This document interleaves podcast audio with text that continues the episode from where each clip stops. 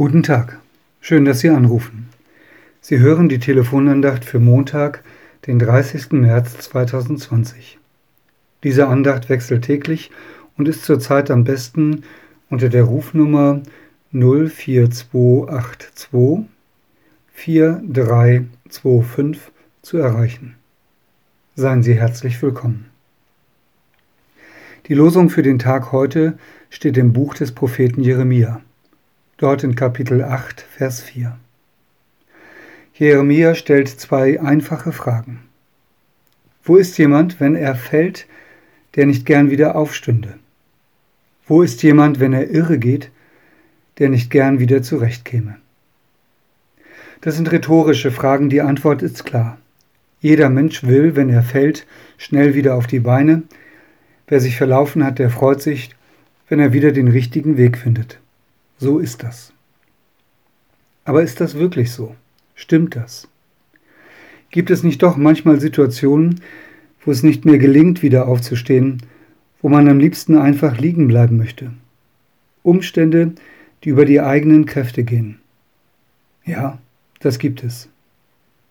Aber wenn einer liegen bleibt, dann nicht, weil er nicht gern wieder aufstünde, sondern weil er die Kraft nicht hat weil er keine Vision für die Zukunft hat, weil er sich nicht vorstellen kann, dass das Aufstehen irgendeinen Sinn hätte. Mit Kranken ist das ja manchmal so. Und in der Sterbebegleitung wissen wir, dass irgendwann der Punkt gekommen ist, wo wir einem Menschen auch Mut machen, zu gehen. Deshalb kann es manchmal wichtig sein, dass ein Pastor kommt. Denn die Gebete und Texte, die er spricht, sind wie ein Signal.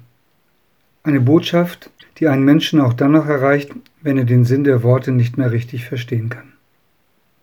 Es ist der Zuspruch, du, es ist gut. Es ist in Ordnung, wenn du jetzt liegen bleibst.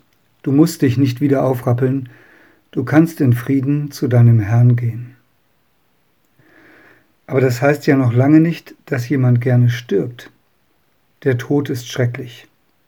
Wenn wir die Wahl hätten und die Kraft, wieder aufzustehen, dann würde jeder gerne wieder aufstehen. Keine Frage. Aber genau das ist das Problem. Manchmal fehlt uns die Kraft. Und manchmal macht sich in diesen Tagen auch die Angst breit, ob wir als Gesellschaft und als ganze Menschheit wohl die Kraft zum Wiederaufstehen haben.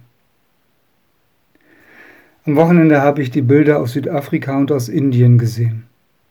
Auch dort wurden Ausgangssperren verhängt.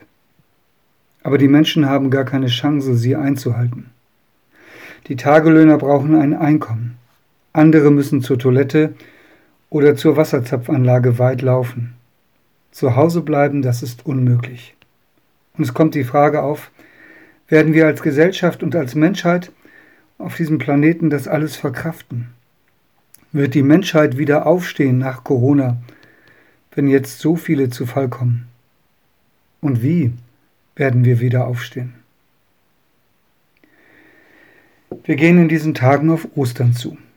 Das zentrale Wort von Ostern hat einen Anklang an das Prophetenwort von Jeremia. Ostern heißt Auferstehung. Da ist einer, der steht gegen den Tod auf.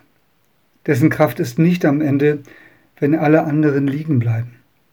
Der hat die Kraft, weil Gott sie ihm gibt, weil Gott ihn auferweckt. Jesus Christus ist unsere Hoffnung in Zeit und in Ewigkeit. Die Herausgeber der Losung haben zum alttestamentlichen Text auch einen Lehrtext ausgesucht. So nennen sie das. Diese Lehrtexte kommen immer aus dem Neuen Testament. Für heute ist es ein Jesuswort aus Johannes 6.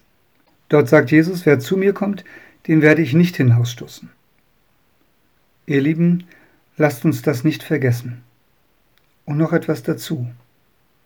Ich glaube, es ist sogar so, dass Jesus auch dann zu uns kommt, wenn wir am Boden liegen, dass er nicht wartet, bis wir kommen, denn wer weiß, ob wir dann überhaupt noch aufstehen und zu ihm kommen können. Ich glaube, dass Jesus sich dann neben uns kniet und sagt, komm, steh auf, ich helfe dir. Und dann nimmt er uns und stützt uns. Und allein durch seine Berührung erfüllt uns die Kraft, die Kraft der Auferstehung. Wenn Sie mögen, beten Sie in der Stille mit mir. Lieber Herr Jesus, manchmal fehlt mir die Kraft zu leben. Manchmal habe ich auch Sorge, ob wir als Menschheit die Kraft haben, diese Krise zu überstehen. Deshalb bitte ich dich, hilf du uns auf, denn dein ist das Reich und die Kraft und die Herrlichkeit in Ewigkeit. Amen. Mit einem herzlichen Gruß in jedes Haus, ihr Andreas Hannemann.